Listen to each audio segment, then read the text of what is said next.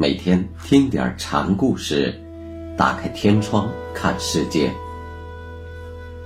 禅宗登陆一节，今天我们大家一起来学习养山慧寂禅师的第四个小故事，题目是“谁的镜”。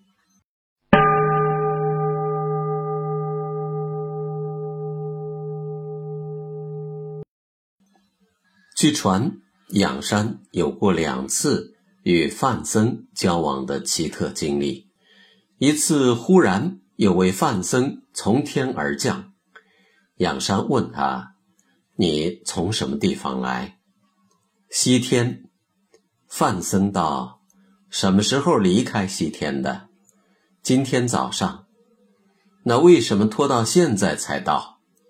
范僧道：“游山玩水。”给耽误了点时间，仰山便对范僧说：“你贪图游玩，我不管，佛法却不能不还给老僧。”那范僧听了仰山的话，由衷的赞叹道：“我来东土本是为了拜见文殊菩萨，不料却碰上个小世家，于是拿出随身带来的几页梵经。”送给仰山，算作纪念，然后腾空而去。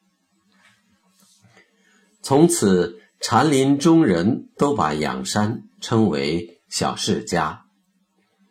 还有一次，仰山刚刚坐定，有个僧人进来向他施礼，仰山佯装未见，没有理睬。这个僧人便问：“大师识字吗？”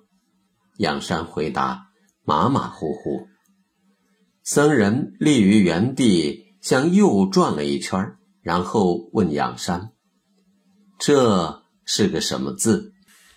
仰山在地上画了个十字，算是回答。僧人又向左转了一圈，问道：“这是什么字？”仰山把地上的十字加了几笔。改成了一个万字。僧人接着又比划了一个圆圈然后双手前推，做修罗掌日月之势，又问道：“这是什么字？”仰山呢，又在地上的万字上补了一个圆圈那僧人随即就摆出了一副娄志德的样子，仰山便对他说：“就是这样。”就是这样，这正是诸佛护念所在。你亦如此，我亦如此，好好护念呐。那僧人听完仰山的一席话，施礼答谢，腾空而去。当时有一位道士目睹了这件事的经过，五天之后，他来向仰山求教。仰山问他：“这件事儿你都看见了吗？”我只看见那个僧人出门以后腾空而去。仰山告诉他说：“这个人是西天罗汉，他是特地来勘测我的道行的。”道士便问：“我对各种佛理也算是略有所闻，可对这件事中包含的禅机却是不明所以。”仰山便说。那我给你详细解释一下吧。罗汉说的是八种三昧，是觉海变为意海，本体却是一样的。此意应当有因有果，即时而又一时。总的来说是不离隐身三昧。仰山在东平寺的时候，维山托人给他带来一封信和一面镜子。仰山上堂讲法时，便举起这面镜子，对僧众说：“你们说一说，这是维山镜还是东平镜？如果说这是我东平镜，分明是维山送的；如果说是维山镜，又明明在我手里。如果你们有人能答上来，我就把这面镜子留下；如果……”没有人说得清楚，那我就把它摔了。坐下，鸦雀无声。仰山便把镜子往地上一摔，扬长而去。仰山在此拈镜示众，本意是要弟子驱除分别之心，超越自他之界。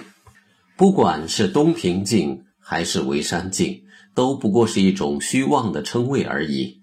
使用何种称谓，都不会改变镜子之为镜子的本质。上面我们提到，罗汉以识字检验仰山的悟性，仰山自己的弟子也曾玩过这种把戏。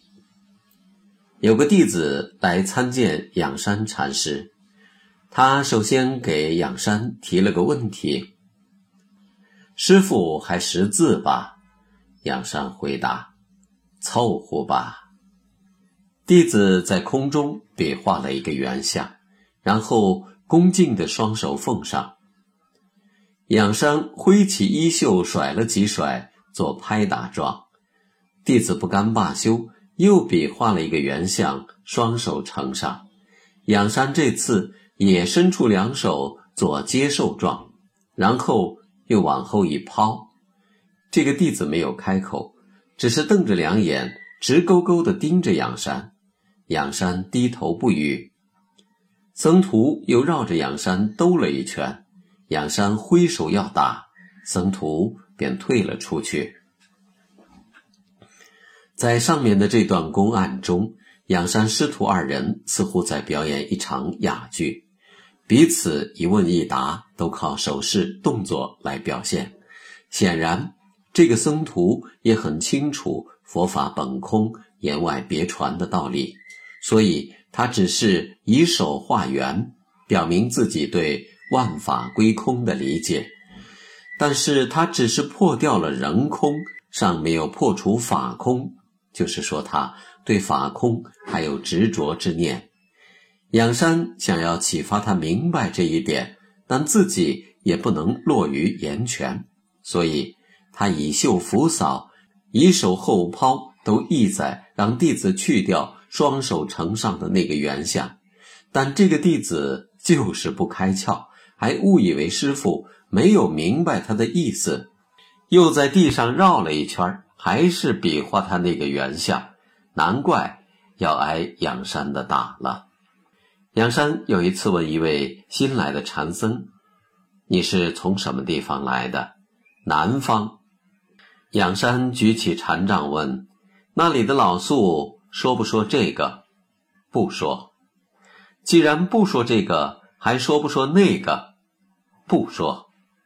仰山就喊了一声：“大德！”僧人应声而答。仰山就对他说：“参堂去吧。”僧人扭头就往外走。仰山在后面又喊了一声：“大德！”僧人回过头来看着仰山，手足无措。仰山便招呼道：“过来。”仰山拿禅杖在僧人头上点了一点，说：“去吧。”参禅求道之人，要想悟透禅机，必须具备超越意识，即从世法的种种羁绊中挣脱出来，打破世俗的既定观念、法则的约束，禅师之间的机锋互答。大抵都与正常的思维逻辑乖违，要问凡答圣，问有答无。如果你因问而答，便是死于句下。这个回合的交锋，你就输定了。上面的那个僧人就是不明各中三昧，缺乏悟性，所以仰山用禅杖在他脑门上一点，提醒他还未能开窍。刘世玉曾征询仰山关于了心的看法，仰山告诉他说：“想要了心，无心可了，不必了之心，才可以说是真了。”仰山有一日正在法堂上打坐，忽然有个僧人从外面进来，先问讯过仰山，便走到东面，插手而立。然后抬头看着仰山，仰山见状，便垂下自己的左脚。这时候，僧人又走到西边，插手而立，仰山也就跟着又垂下右脚。僧人随即迈到中间，插手而立，仰山便把双足收回。僧人上前向仰山施礼，仰山对他说：“老僧自从住持此山以来，还不曾打过一人。”说着，拈起柱杖便打将过去。那僧人却已然腾空而去。